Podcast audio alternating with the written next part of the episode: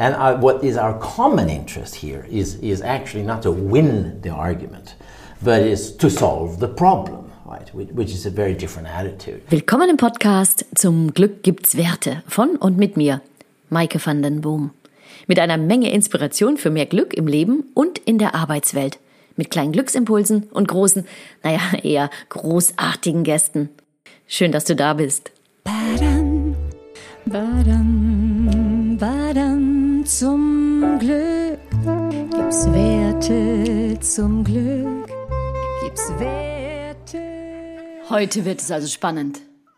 Wir sprechen heute über Konflikte. Oder über den schwedischen Konsens, obwohl anscheinend gibt es den Konsens doch nicht. Also the consensus is dead. Oder zumindest, wenn ich Lars frage, oder aber ich habe es wieder mal falsch verstanden. Also Lars Trägård, Historiker und Experte für das nordische Modell. Er lebt in Schweden, hat aber auch in Deutschland und Amerika gelebt, geforscht und gearbeitet. Heute treffe ich ihn in Stockholm. Es wird also spannende, wie die Schweden sagen würden, denn wir werden lernen, dass es den Schweden nicht um Konfliktvermeidung, sondern um Konfliktbewältigungsstrategien geht. Und das beginnt nicht erst mit dem Konflikt, sondern schon viel, viel früher. Es beginnt mit der Art und Weise, wie wir uns gegenseitig respektieren, vertrauen und einander einbeziehen. Und wenn wir das tun, dann sind auch Konflikte kein Problem. Aber hört selbst, ab geht's. Ach ja, and now for the English listeners, because um, es ist in, uh, auf Englisch. Vorsicht, es ist auf Englisch. So today, it's going to be exciting. We are talking about conflicts today. Or the Swedish consensus, although apparently the consensus doesn't exist after all. At least if I ask Lars, Lars Trägårdh, historian and expert on the Nordic model. He lives in Sweden, but has also lived, researched, and worked in Germany and America. Today, I meet him in Stockholm. He is a professor of history and civil society studies at Ersta Sköndal Bräcke University College, where, I, where in recent years he has focused on projects concerning state, civil society relations, individual rights, the Nordic model, and the Swedish social contract. And a comparative project, I think it's very interesting, on children's rights regimes in Sweden, France, and the United States. On top, he is now busy with the topic trust in Sweden. So uh, it will be exciting because we will learn that it's not about conflict avoidance in Sweden, but about conflict handling. And it doesn't start with the conflict itself. It starts way, way before that. It starts with the way we respect, trust, and involve each other. If we do that, then conflict is not a problem. Not at all. That would be the first question I would mm. just throw to you. Yeah, yeah. Uh, what is a conflict in Sweden? Or right, right.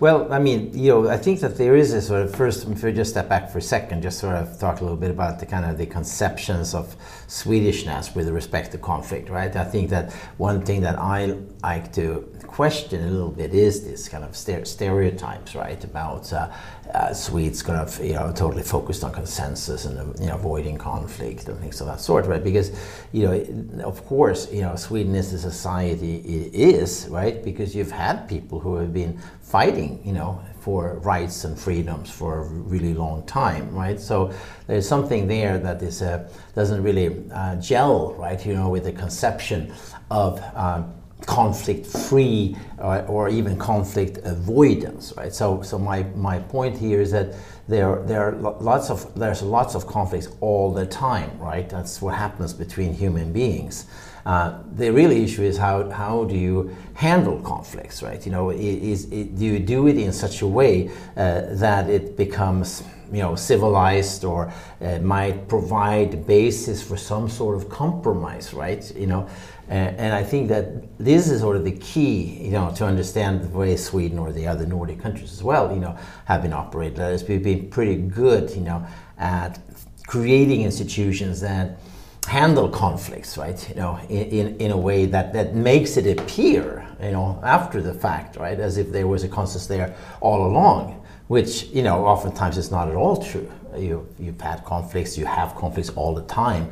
Uh, so the, the interesting thing is what sort of mechanisms, right, do you have? What kind of culturally embedded traditions, right, do you have, right, for, for handling, you know, conflict? Uh, so, so, that, so that's kind of one, one, one side of it. Um, and um, the other side, of course, is that there is a also a, a kind of culture of uh, in some ways trying to avoid overt, right, you know, conflicts. Right? You, you're like, I miss that sometimes in Germany, for example, right? You know, you go to a, uh, watch a TV show and you have a, a bunch of intellectuals out there, and it seems like they are about to kill each other. And then you know that afterwards they'll probably go down to a, to a Bierstube and, and they will drink together and, and sort of have a post show kind of discussion, right? And part of it is then performance, right? You perform, right, conflict uh, in a way which is entertaining and kind of fun, and where you actually test boundaries in different ways, right? That you kind of see, you know, kind of how far can we take these arguments, and you know, how, how far, how provocative can I be, uh, and and what's playful with that is this kind of entertainment piece, and there's also this side which means that you extend perhaps the boundaries of what is thinkable, right? So you kind of are creative, right? In this kind of conflict handling. And that's something I like, like, you know, when I go to mm-hmm, Germany, mm-hmm. uh, or for that matter, France or the US, right? You know, whereas Sweden sometimes, you know, the concern, right, about uh, uh, avoiding, right, uh, sort of aggression, right, you know, in, mm. you know, it means sometimes that the, the um, these public conversations become less interesting, right, because they they are sort of people are so concerned about uh, avoiding, right, the, the, what looks like a conflict. So, so therefore, they are not taking the opportunity to use that moment, right? You know, to kind of creatively uh, sort of explore together, right? You know, boundaries and. But then, then I now I have to think a little bit. Uh, so that's that's because that's a good point. That's mm. one of the points. Typical German, we need conflicts mm. for creativity. Right. But I would not uh, say that the Swedes are not creative because I mean they are uh, innovation leader in in absolutely. So then I think uh, okay, is there perhaps another way to be creative? I mean, on the one hand we have Germans who bang their heads. Uh, I like to call it, by the way, dissociative identity disorder, a little bit cheeky because afterwards, like you said, they are best friends and have a beer. And then you have the Swedes and, and also the Norwegians told me also they, they don't manage to do that. But they're still creative. Also in Germany, maybe the loudest and the most aggressive gets his way on the one hand, and whereas in Sweden, it's totally important that everyone can give their opinion. Yeah, no, there is that, but there's also another th uh, side, right? Like I sometimes say that Sweden is a is a you know culture, you know, where you, if you want to be drastic about it, right? You say that we're a bunch of free peasants that have turned ourselves into engineers, right? Whereas in Germany, you know, you have the famous dictum, right? Germany, the land of poets and thinkers, right? Mm-hmm. Huh? Now, Sweden is not that, okay? And, and what it means, right, is that what you might think of in Germany as an interesting intellectual conflict, right? Uh, in Sweden, we try to reduce it down to a problem that can be solved, right? So, so therefore, the discussion takes a different turn, right? You know, it's not so much that you avoid conflict if you have different opinions about how best to define a problem and then solve the problem, right? But the objective is different, right? It's not to perform conflict, you know, as a sort of a side, kind of a piece of theater, right? But it is to say, like the way a peasant or an engineer would think, right? You know, look, we're trying to build a car here, right? So uh, we have to think about how, how do we solve the problem with the engine, with the brakes, right? You know, the, the design, you know, the safety functions and so forth and so on, right? And there, then, then we can become creative, right? Because you, you, you're thinking together, you know, we, we're not, we don't have conflicts in the sense that there is some kind of some big values at stake here. You know, we may have different ideas about how to solve a problem, uh, and then we try to bring it down to the practical level, right, of empirically testing this, mm, see. Mm. And uh, what is our common interest here is is actually not to win the argument, but is to solve the problem. right? Which, which is a very different attitude. And this, of course, what why that Swedes or Nordics might appear rather boring, right? Mm-hmm. From the point of view of the more sort of dramatic, right, perspective, you know, further south, right? Including Germany, uh, where, where the entertainment and drama and winning the debate right, becomes right the name of the game. Uh, whereas here is a much more somber uh, and less dramatic right exercise. uh. Well, yeah, lagom, but lagom doesn't quite cut it either, right? Because lagom suggests some sort of in the in the middle thing, right? It, lagom, you know, is just just enough, right? You know, the, the translation is hard to make. Eh, lagom. Is, by the way, a typical for the uh, listeners, a typical Swedish word, not too, too, too much, not too little. Uh, Yeah. Lagom, everything can be lagom. Exactly, and I I always say that you know if you if you think you see there's a, a couple of cliches that I don't think are very helpful, right? You know, one of them is lagom for me, the other one is jantelagen, right? Ah. and they both in a way tend to underplay, right? The degree of uh, disagreement uh, and, and creative conflict that, that you see, and the extent to which Sweden also in its own way is a very competitive society. As you said before, you know, these, these are countries that rate very high, right, when it comes to in, inventiveness, innovation, right? These are extraordinarily successful market societies, right? These are not socialist countries, right? These are countries where, you know, you compete all the time, but you compete in a different tenor, right? You know, it's an understated type of competition that does not preclude cooperation. right? So, so and, and because we have much flatter structures, right, in our companies, right? You know, we, we don't have a hierarchical military structure, right? You know, in the corporate world. One question of one of my that I got via LinkedIn was indeed how much is um, consensus? Do you have less conflicts in a flat uh, hierarchy, or is that connected hierarchy and conflicts? Right. Yeah. No. I mean, I, I- think that the, the key here, right, is that the flatter structure, right, allows for more input. You know, uh, you, you allows your uh, co-workers to think for themselves, right? You know, uh, they're not sitting around waiting for an order from above, right? So you have more people being creative at the same time who are unafraid, right, of voicing their discoveries right? Mm, you know, mm, mm. and those discoveries, of course, if they come in three or four different ones pointing in different directions, well, that is a kind of conflict, right?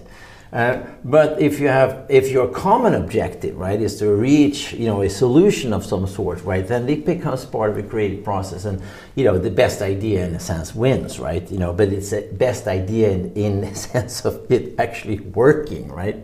And and I think here you you, you it's not about lagom because you can have the most extreme, you know, idea, right? That is really powerful. Uh, yeah, but you don't create, you know, Spotify uh, because I'm trying to create a, a lagom idea, right? And that is interesting because that is a typical German fear. I, I just read a book. Um, irgendwas mit führen, heute führen. Um, I, I will, I will uh, put it in the in the show notes. Um, about that, if you think, if you try to uh, ignore power and say we are democratic so everyone can be involved, then the tyranny of the individual becomes the tyranny of the masses. So there will not be a fantastic idea because we want to have. Um, we want to have all people on board and everything, everyone has to be heard and then we get a consensus and then you will not get the best idea so that's a really uh, uh, The a fear. strong uh, the fear Yeah. and then i thought yeah but that could be uh, because we are not used in how we get all the ideas Right. on table and that everyone is heard um, so there, there, there might be a misunderstanding of consensus, which I honestly must uh, um, state that I I also don't get it. Yeah, yeah. So Yeah, but I mean, I think that the consensus is not. I, I you know, you don't really. As I said, you, it's not something that I recognize that much from the actual daily life in Sweden, right? You know, this is an idea that you hear from political scientists, right, who talk about you know Nordic countries as you know good at arriving at compromises and consensus, you know. But what I see as an historian, as someone who's looking at this, the way the society operates, right, I see much more a kind of um, curiosity that leads to a, you know different ideas that then you know you, you kind of have to uh, sort of deal with them in a practical way right? And if one idea turns out to be better right like if you're thinking about uh, someone who is uh, involved with you know innovative work right then then that can be translated into a business idea that you know can turn into a company that will make money right? It you know using the term consensus, right, for the end result of a process, right, that involves different people coming with different idea, having a brainstorm and stuff like that, doesn't really uh, work that well for me, right? You know, I don't think of that as consensus, right? You know, I think of that possibly as an end result of a process, right? You know, that, that involves many people having um, input of different sorts, right? Um, so, so therefore, you don't have to be so scared about it because I don't. I think consensus is a li- this idea of a consensus society or compromise society is a bit of a stereotype. Right. I, I just I just read the definition. It's a consensus is looking up uh, uh, a few people in a room and force them to come out with one solution. so um, yeah, yeah, but but I don't see. You see I'm not so sure that that's how it really works, right? You know, in these more creative environments, right? You know, if you have a structure, right, which is very is very hierarchical, then of course the, the risk is, right? Especially if there's a power difference, right? You know, people might think, I feel okay, I have to feel in the air. What's the, what, what am I supposed to think now? Because that's sort of the right thing to think, right?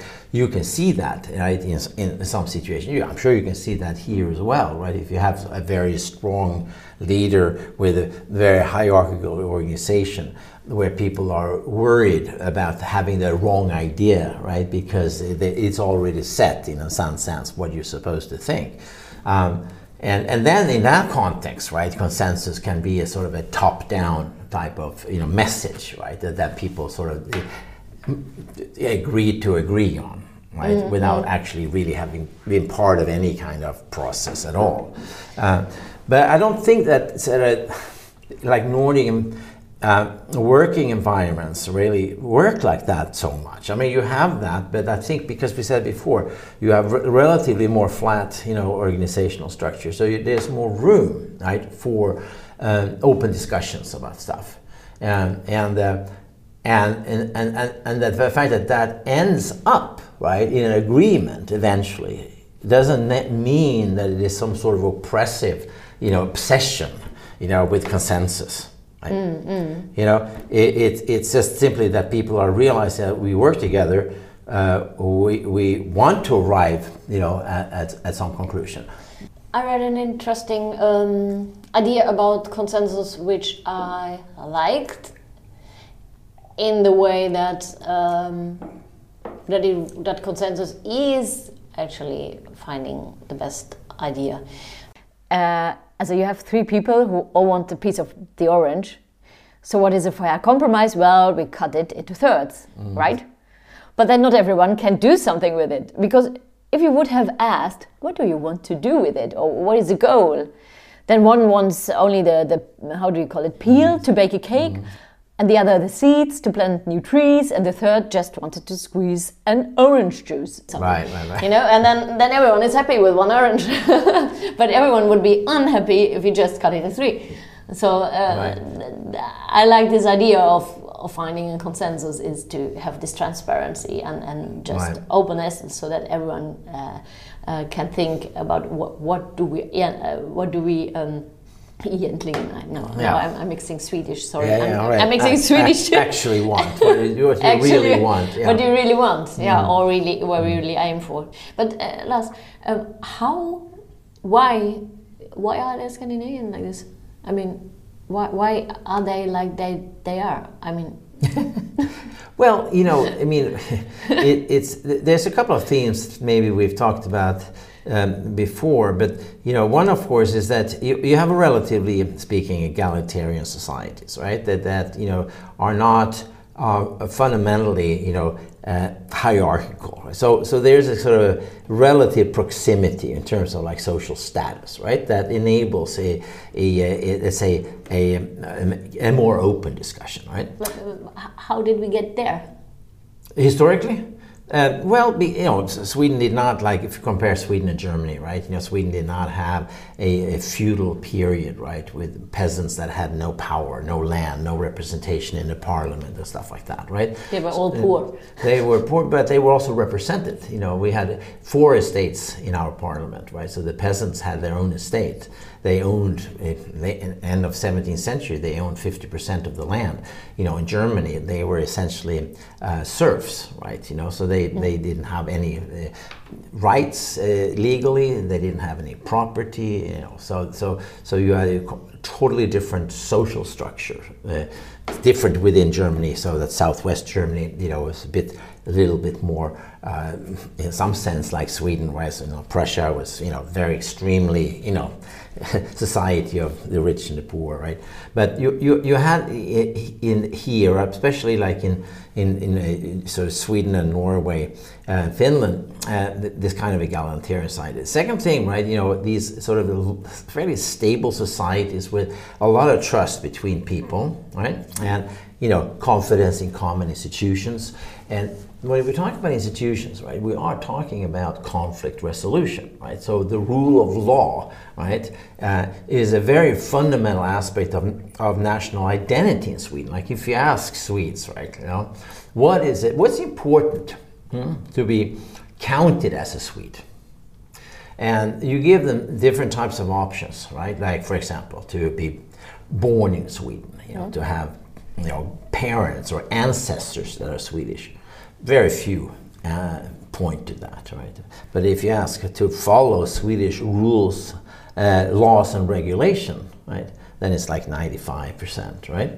Uh, so. Oh, really? Yeah. So. That sounds more German. Yeah. Huh? That sounds more like like German. Yes, but but the remember, it, the difference is here that it's been a community of, of, of, law that's connected right to this relative you know equality right? So it's not following rules from above. It's following common rules rules that we have in common that we think of as our rules right? You know? So yeah, it's in, internalized as values right? Uh, the most popular uh, Swedish um, government agency is the tax authority, right? Even though we pay the highest taxes in the world. For the Germans, das Finanzamt. Yes, right. uh, so, so you know, so a lot of these rules that we have and laws are ultimately about a sort of civilized way of handling right, uh, conflict, right? I mean, that, that's, that's what it fundamentally is all about. Uh, instead of like uh, whacking people in the head, right? You know, you, you follow these rules and laws, right? And that allows you then to focus on um, uh, creating a better society. Right? So, so this, this center, I mean, this is, we're sitting here talking in the middle of this war, right? You know, Russia is, is, a, is an example of a country that has failed, right, to create these kinds of institutions. So you, you have a situation now uh, here at the moment with the war uh, where Russia has been attacking Ukraine. And the, the thing with Russia, uh, the big question that we're asking ourselves is, how is it that a country like this with incredible intelligence and talent, right? I mean, these, there's a big population of people who could do incredible things, right? Uh, uh, why is it that after the fall of the wall that Russia has not developed right into a, a fertile, successful, democratic market society? Right? Why is it that they have been stuck?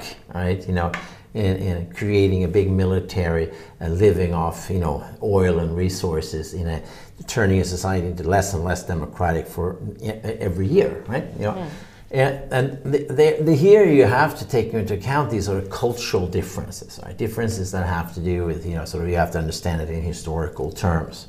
Um, and Sweden and the Nordic countries are at the other extreme here, right? You know, they, they have for so long been operating, you know, on these principles of following rules, following rule of law, you know, having a very egalitarian sense of other people, trusting other people, trusting the common institutions. It's become second nature, right? You know, it's not something you think about, right? It's not like you wake up in the morning and say, I'm going to trust people, right? You know, you either trust people or you don't.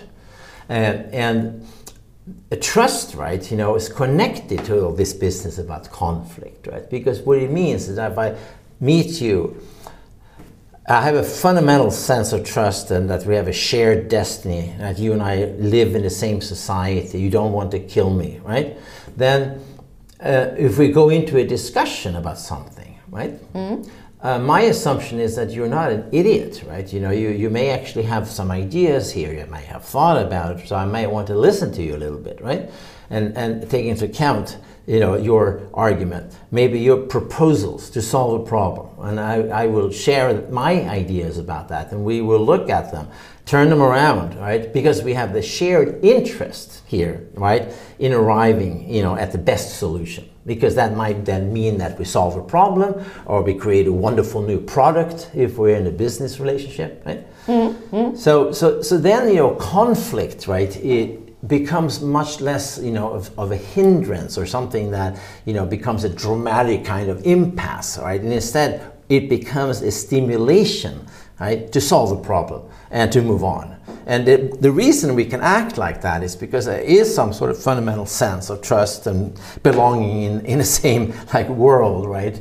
Uh, in, in the same group, uh, in the same society. And that I think is very interesting because if you look at who, if you look how Bildung, in, there's no other way because education is, is not, it's not the right Mm -hmm. Tomas Björkman and Lene Andersen have written about this. Also, there is a fundamental difference in, in, in the type of uh, Bildung in the Nordic countries. And the interesting thing is that these ideas come from the time of Enlightenment, also right. Aufklärung, and, uh, and from ta-da-da-da, our country from Germany, also from Herder, Pestalozzi, and so on. It's just that we in Germany, we try to make these uh, thoughts, these liberal thoughts, accessible only for part of society. Right. So like like presses press it into a hierarchy. Mm. And, and the North thought as a cool thought, Wow, everyone uh, must get to know them. So mm. everyone, also the farmer, everyone, and and or peasant. And, and this is still the thought. Also in the school system, you have to understand yourself in the context of the world, so that you can take responsibility for yourself and others. And that's where it's all about take responsibility for yourself and others. So we are not only independent but also interdependent. Mm, right. So this uh, um, thought is, I think, something that that breeds also trust, or that needs also trust. But right. I think this this this one, well, one this, strong this a, thing. It's a very good example, and that you know the Nordic Secret, I think, is the book you're referring to, right? And and um, you know you know their their their focus on this uh, you know what we call folk you know, Bildung, right? Mm, Fortbildung, right? Is as you're suggesting, right? You know, you take a kind of a German idea that really has more, more to do with the Bildungsbürgertum, right? Mm. You know, so it's a more kind of an elite level. Here, then it takes down to the the folk high school, right? You know, that are these sort of wonderful institutions that are being created, starting in Denmark and then spreading, you know, into Sweden and so forth, uh, in the you know, let's say mid 19th century, early mid 19th century, and become extremely important. They're still around and they they they what they do is that they sort of join these ideals of equality and and, and sort of like looking at the people in you know in general right as a resource right uh, with right this you can say German ideal right you know of, of, of serious education right? That is a you know just just because we're all equal doesn't mean that we don't have to make an effort uh, to educate ourselves and, and to become better, right, at all sorts of things, right? So remember, right, we talked about the sort of practicality aspect of it, like that uh, we are not so much into being thinkers and poets, but in, in rather going from being peasants to becoming engineers.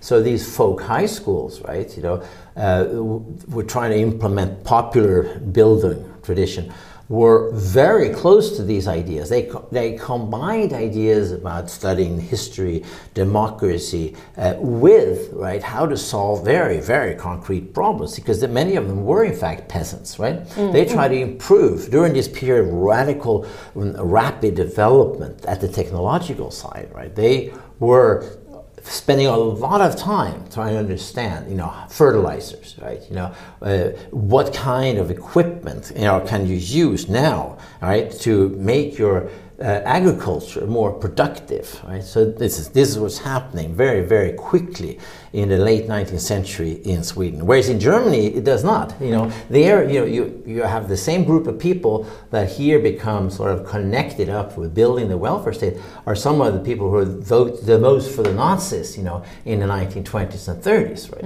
Uh, because they were victims, right? You know, of, of the, the development and they were not empowered right, in this way, right? So you, you see there a kind of a different emphasis, right? In Germany, building remains sort of the business of the middle class to, to a greater extent, whereas here there's sort of is appropriated, right, by what we call the popular movements, folkrörelse, right? You know, and where the folk high school, folkhögskolan were, were important part. And this is what the, this book is very much about, right, that you're referring to. Um, still, still the. Uh, I have to play a little bit the uh, advocate of the devil. Uh, that's uh, that's Dutch. That's Yeah. Dutch, precisely. and um, uh, still, I'm not convinced that um, people should be, be as a, that you get the best idea uh, out of. But we have no consensus. That's what you said. We, we have no consensus in Sweden. So all the things I wrote about consensus does not does not exist. When, when do we About have conflict No, or- or consensus. When Yeah, do we when do yeah. we have consensus? Yeah, that's that's my quarrel with it. Yeah, that's why I'm saying I think that it tends to be a kind of a overused cliche, right? You know, I mean, it's it's like that, right? People look at Sweden and, and Norway and Denmark and they say, "Oh my God, these are peaceful societies." You know, they don't have revolutions and they uh, they don't have strikes. They seem to solve all these problems and stuff like that. And, and, and then I say to them, yes, but it is not because they are not conflicts.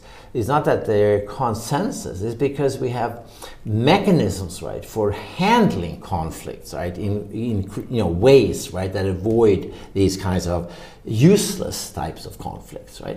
Like if you have a if you have a, a situation where labor unions are, you know, fighting with employers, right? Nobody stands to gain from a year of where everybody is locked out and is on a strike. Clearly, right? Everybody's going to lose in, in that situation. Mm-hmm. So you know, you go back to these uh, so famous agreements in 1930s, right, between business and labor, the Saltsjöbaden agreements, right? You know, they were all about setting in place, right, uh, frameworks, right, for handling conflict. They were not about, you know, suggesting that there were no conflict or that there was a consensus.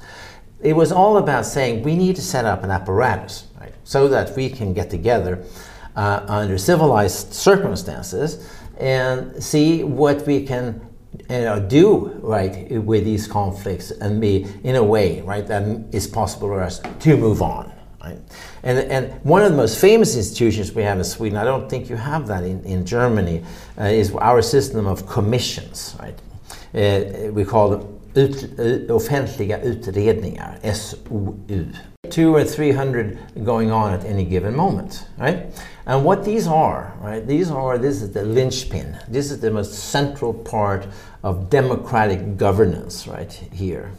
Because what, what they are is that they, these, these are sometimes focused on big issues like constitution, sometimes on small things like fishing rights. You know, could be anything between heaven and hell, right?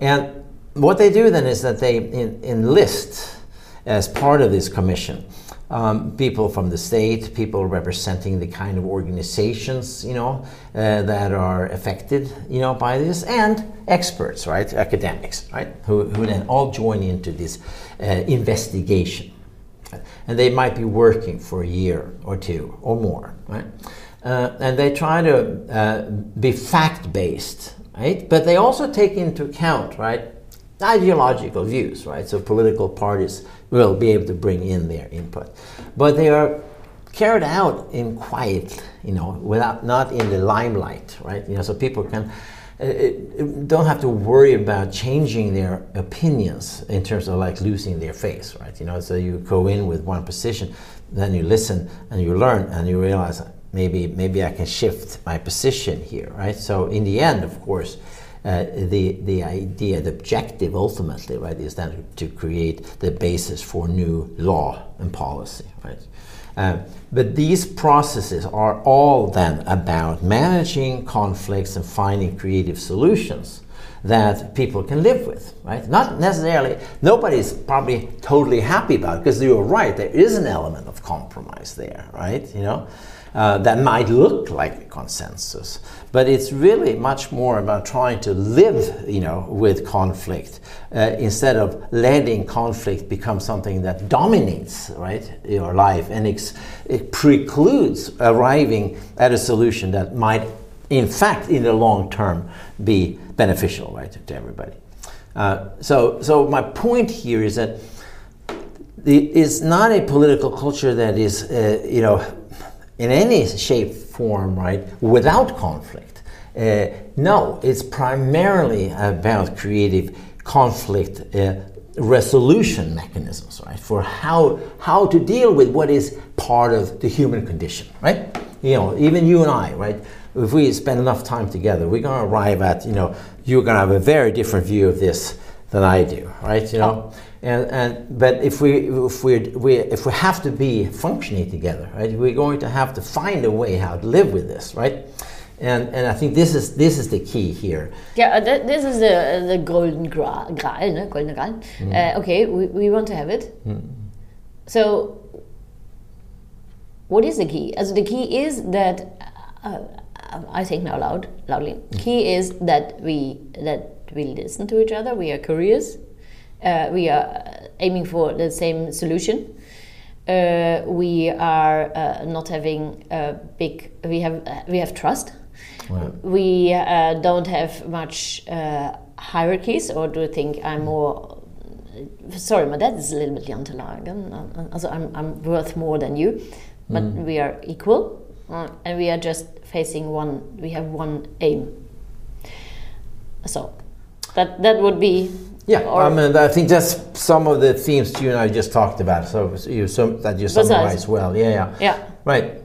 So then we have no conflict. Well, Yay! no. it, but remember what I said. It's not that we don't have the conflicts. It's that we uh, handle it. We, we, learn how to handle it. Exactly right. There will always be a conflict. Another. You and I might solve one conflict today, but we know both of us that there will be another one tomorrow. Right. And that's why you need to have the mechanisms for that. Uh, so the Swedes or the Nordics are not. They are not afraid of having conflicts, mm. but they are afraid of not being friends. They are uh, wait, I got it. They are afraid of destroying a relationship. To yeah, perhaps absolutely, because we are we, we are doomed to live together, right, in a society. Oh, right? God, really? You know, we can't. we, we, can't. You know. Well, I write sometimes using uh, the great German philosopher Kant, right? You know, and, and he has this very wonderful way of summarizing the human condition, right? You know, it says that you know we human beings everywhere um, are driven by the desire, right, for individual autonomy and freedom and sovereignty. Uh, but we're also forced to live together with others. And so he called that, you know, the human being's tendency towards a, a, a social sociability, right? That is to say, you know, part of you always, you know, would just want to be left alone, right? You know, like Sartre said, you know, hell is other people. uh, but, you know, we also have to we can't survive on our own. You know, we actually have to live together. You know, mm. if you're there by yourself, you're going to die pretty quickly.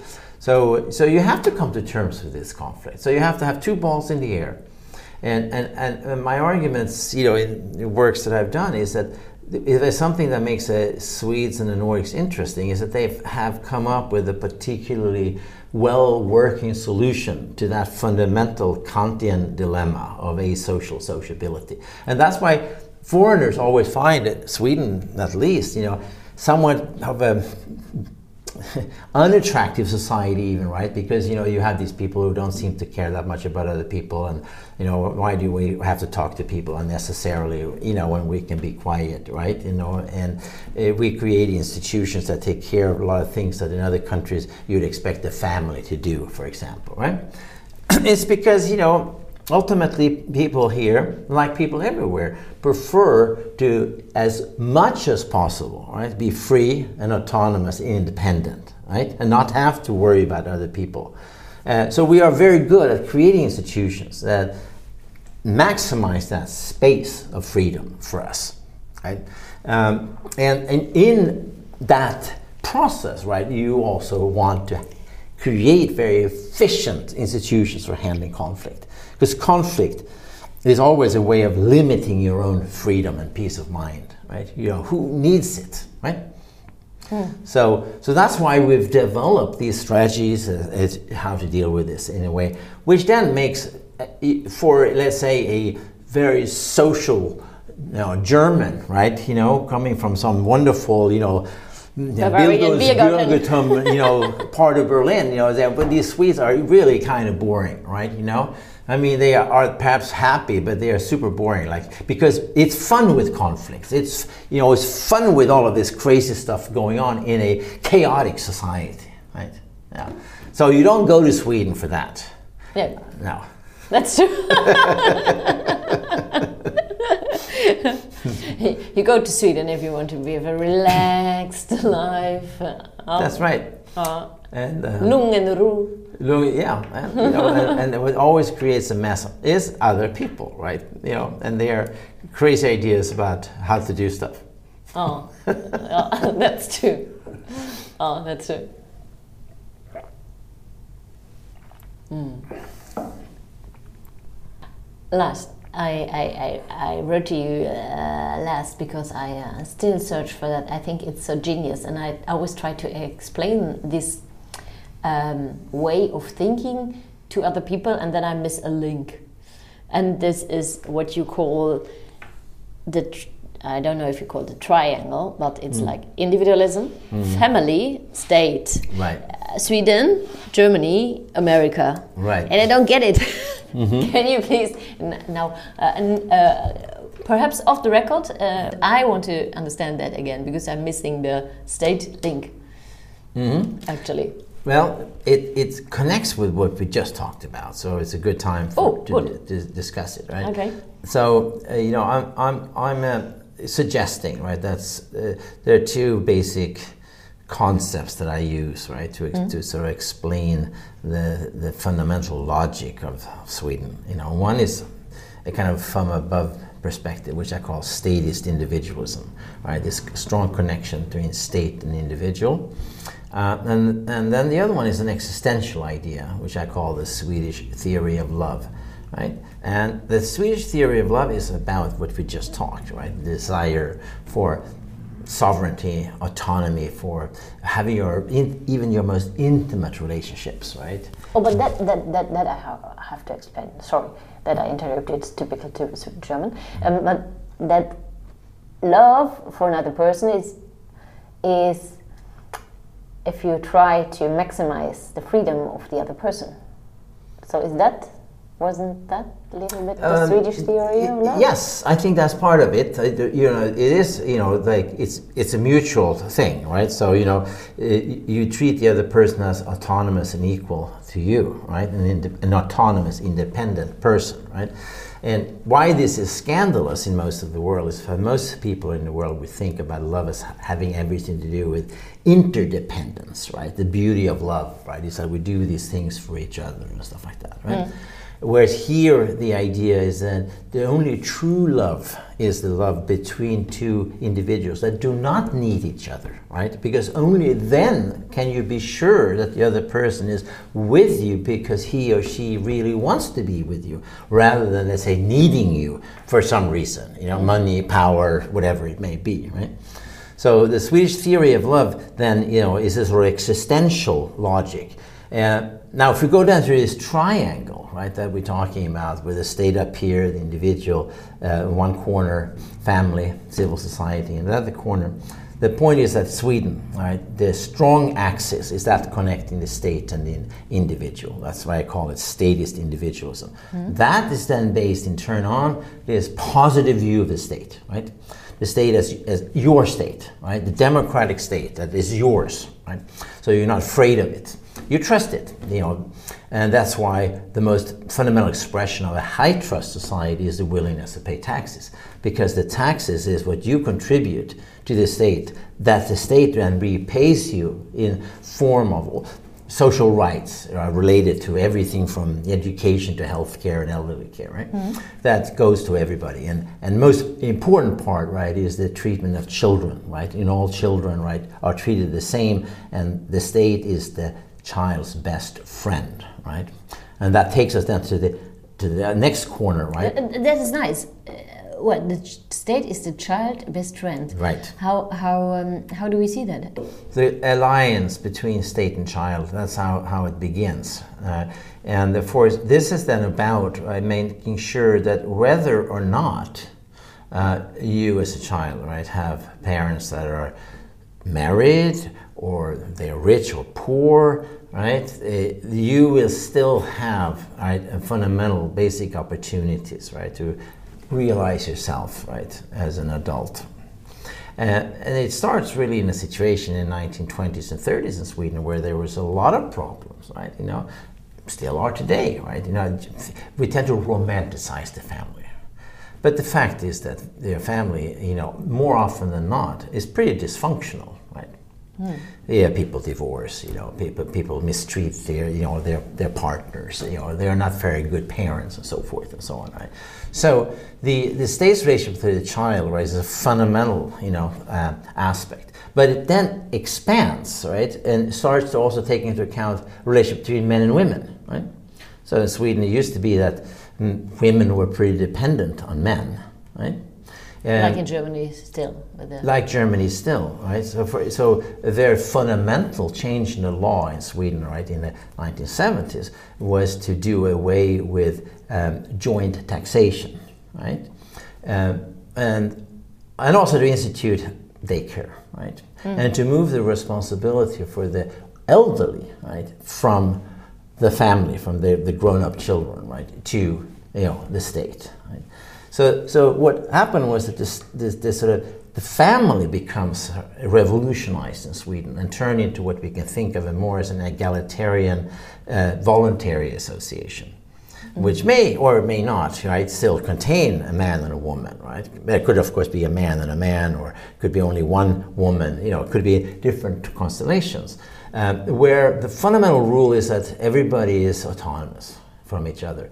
And that is guaranteed by the state, the social contract, right, between the individual and the state, right? The state is individualism. Um, so, so that's the Swedish axis, right? And then, you know, compare it then to the US, where you have a very negative view of the state, right? So here, even individual rights are primarily very negative, right? It's protect in the family individual from intrusions from the state, right? So negative individual rights as opposed to positive social rights that you have in Sweden. Um, you also have a very different emphasis on the family. You know, so family values is one of the core values in in the United States. And so, in terms of mm-hmm. rights, you know, there's much more emphasis on parents' rights than on children's rights. Right? You know, when I lived in Florida, you know, and I was telling people that when you have your first child in Sweden, uh, within a few weeks of the birth of your first child, uh, someone is going to come, you know, from the office, you know, of the child care office, and they want to see, you know, how does your home look, right? You tell that story to someone from Florida, they no way they're reaching for their gun, you know, it's unthinkable, right? Uh, so, so, so, so we, that's sort of the, the American you know, way there. So there, there is the alliance is much more with the individual and family and civil society, right? Mm. Whereas in Germany, then it's the third option, right? You know, where you have not quite as extreme as in Sweden, but still after uh, the end of the Second World War, right? You still have a view in Germany of the state as being legitimate, right? It's a democracy um, the state's role is to guarantee some reasonable equality when it comes to access, right, to fundamental resources in society, mm. right? But using the principle of subsidiarity, right, which comes from the Catholic, you know, social thought, uh, the idea is that what can be done at the lower level in society, right, that could be civil society organizations like churches, you know, uh, or it could be the family. It should be done there. Only when that's not possible, then you take it up to the state, like for the army, for example, or the police, and you know things like that. And that means, of course, that uh, when you talk about that, this in practice, it means that the welfare state in Germany has much, much more uh, room for non-profit organizations run by like organizations close to the church, the Catholic or the Protestant churches, right? Or even labor unions, historically speaking, and so forth. And, and of course, the family. Right? So in Germany, still, right, if when your parents uh, get old, you have a responsibility for them. Right? Mm.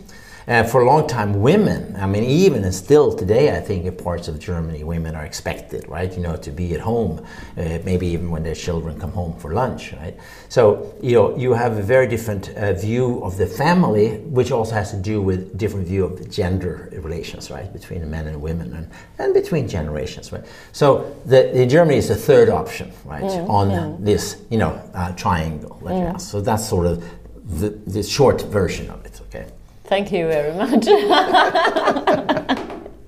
um, uh, but what you said, but when when you came to the triangle, you said it's it's sort of connected to what we talked about yes, before, like conflict. But then I think, okay. Mm, mm. Yeah, well, it, mm, it's it's connected yeah, with it because you we I think we did talk a little bit about these these questions about autonomy and about you know freedom and so forth, right? You know, so I mean, the social contract that you I described you in the Swedish case is one that uh, uses, right, you know, an acceptance that we live in one society, right, like like the, the sort of the Kantian perspective, right, uh, and but uses it to actually empower individual freedom, right? So that you're saying like we have a social contract. Yes, we accept that we have to live in a society, right? We can't live in anarchy. So, but this said, right, the state's role, you know, is to maximize individual freedom. It's not the role of individuals to service the state. Mm. And that's a big difference because you have lots of societies where they think that, you know, individualism is an ugly thing. You know, it's selfish, selfishness and egotistical and things like that. The, the good person devotes him or herself, right, to the family, to the nation, and so forth and so on, right? Here we say, no, no, no, no, no. It's the other way around. We create institutions, right, to keep order in our society, but first and foremost, their role, right, is this maximize the space for individual freedom and choice, right? Mm. So, and th- that's what makes Nordic countries so interesting because they are well functioning societies, but they are driven much, much, much more by individualism than what you see in, in more communitarian societies. And that's a fun thing because when we, I talk about the Nordic mindset, I like to claim that if we want to create good teams or want people to, to be able to cooperate, then we first have to let people grow. Mm. As because Uh, only when you know that I'm okay the way I am, that I'm important and I'm seen, then you have that you don't have to protect yourself anymore more. That then you know that you're essential to the whole. Then i can share i can cooperate and only then we get the real teams. Also not this team team team building trainings or something. I mean it's coming a team comes from within the individual. And then I'm not afraid to lose when I give away something. Right. So because then otherwise you you have the the feeling that you always lack something. It's always not enough for you. But here it's enough. You are lost, and it's okay. You you might be a little bit strange, but I mean you have good ideas, and that's Maike with with her other um, uniqueness. Right. And and then if people know that's okay, then they can cooperate. Otherwise, they will like what happens a lot in Germany, and and I know the mm. sorry to destroy your fun part mm. of having these fun discussions is I have to state that I'm here. Yeah. Do you see me? Because I'm important, and I'm not interested in you because I have to defend my. No, I, and I think you you you hit on one thing which is so important, which I I just I said earlier, but I want to re-emphasize that there's a the voluntariness, right? There's a you know human relations, right? We we all to a greater or lesser extent like to be social, right? This is part of us being humans, right? Hmm. But we're not equally social. Uh, we don't feel social all the time, right? So the beauty with this system here, right, is that you can choose to be social on a voluntary basis, right? You don't need it. It's not like your end life will end, right? Because you you have a framework that that allows for that, right? And there, then you know if I wake up in the morning and I think to myself, ah, I'm in a bit of a lousy mood. The last thing I want to do is to deal with other human beings. I can make that choice. Or I wake up and say, oh my God, I'm in a great mood. Let's call Maike. You know, maybe we can get together, have a coffee, and chat about something, right? Right. You know, and, and if it's on a voluntary basis, then both you and I will enjoy it because we're not doing it because we have to. We're doing it because we want to, right? That's that is the key. And that's what you call the cool trust. Uh, the cool trust, uh, yeah, uh, cool, right. sorry, cool, I wrote cool. a book, yeah, right, right about this. That, that you know, we we don't have um, trust here is so broad, right? That we don't get trapped, right, in what we can think of sort of hot, you know, like circles of hot trust, right? You know, they're very much like demanding, right? You know, loyalty and honor and things of that sort, right? You know, I see, can see you on the street and, you know, I can sense that, ah, here's a decent human being, right? You know, but it doesn't mean that therefore, you know, I'm to necessarily die for you if somebody, you know, does something. Uh, so, so it's a cooler form of trust that we call that, well, sometimes generalized trust as opposed to this kind of particularized trust that you have to people that you're very, very close to, right? That might be your family or a clan or some religious community or ethnic group or something of that sort, right? Mm. And that's so funny because someone said in, in, in a German in, in, that lived in Norway, he said, mm. as a, uh, and, and then you, you, you, you meet your neighbor and they may not say hello because they don't feel like, and that's okay. Right, exactly. in German, we said, okay, what's wrong with our relation? Did I do something wrong? Did I park my car in the wrong way? Oh shit, uh, Yeah, do we have a problem right. in our. No, and, and I mean, frankly, I mean, I lived in the U.S. for 40 years, right? And so part of me uh, is more like Anglo-Saxon in my sociability. So you know, it can drive me nuts sometimes too. You know, and my my own children, right, who've grown up here. Uh, they tell me sometimes when we're driving around where, where we are in the summer in the south, uh, and uh, which in the south here is a little bit more uh, you know, like uh, Denmark or Germany. It's more social, right? And so, and I enjoy people, uh, and I think for me, my life is richer if I have a little contact with lots of people around where I live. So when we drive around, I say hi to all sorts of people, and I chat with them for a few minutes, and you know, and and we move on. And then, you know, my boys are just looking at me and said, "Daddy, do you have to talk to everybody?" And, and, and so they are sort of expressing this very Swedish attitude, right? And I, whereas I'm being kind of the American, right, in a way, right, in that situation. So it's pretty funny to see. My wife is actually more Swedish than I am, uh, even though she's American, because some of these things are personalities that we have, right? You know, and and uh, sometimes I think uh, maybe I joked with you about that before, but that you know, I think that just as people have characters, right, countries have cultures that are a kind of equivalent of a character, like a national character. And that uh, to be happy means that your uh, individual character sort of meshes well with the national character of the culture that you're in. You know, and sometimes I actually feel that, you know, like I need to like make a trip to go to Berlin or uh, you know, go to, Copenhagen. go to yeah, Copenhagen or London or the US just to relax a little bit because I feel more like I, I people appreciate me there because they are it's a good mix, right? Uh, whereas here, I know sometimes people think he- I'm t- like too much. Can you stop talking now, please? But I think, to be honest, uh, it's always about the mix. Yeah. I think the, the German uh, mentality and the and the Nordic mentality that would really be the dream team. Yeah, yeah, yeah, yeah. I, I totally agree with you, and I, I think this is why I too always uh, sort of.